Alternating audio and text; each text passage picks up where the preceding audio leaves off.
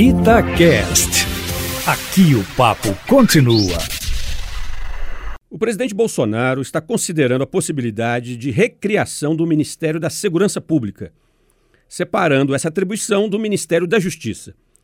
Lembremos que o governo Temer inovou ao adotar essa medida em 2018, tendo como ministro o Raul Jungmann, que inclusive se destacou positivamente no comando da pasta.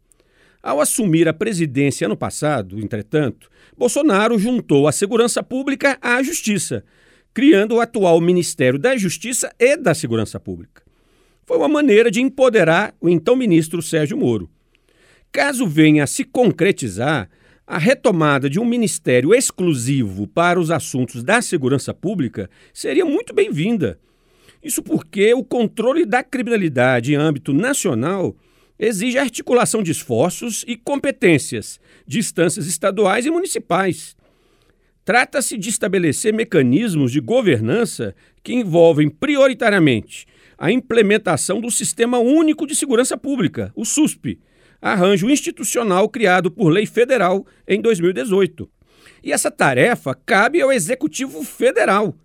Até o momento, o SUSP não saiu do papel e essa falha deve-se, em parte, ao ex-ministro Sérgio Moro, que se omitiu dessa responsabilidade. A estrutura do atual Ministério da Justiça é também um empecilho para que o controle da criminalidade se torne verdadeira prioridade para o governo federal. É um ministério com atribuições muito amplas, que exigem do ministro dedicação e tempo para temas os mais diversos.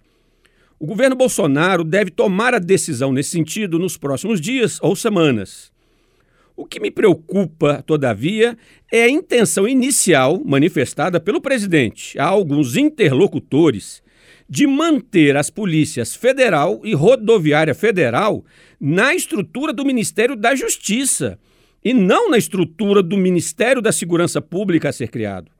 Se isso vier a acontecer, seria desastroso pois as polícias da União são instituições fundamentais na implementação de uma política nacional de enfrentamento da criminalidade.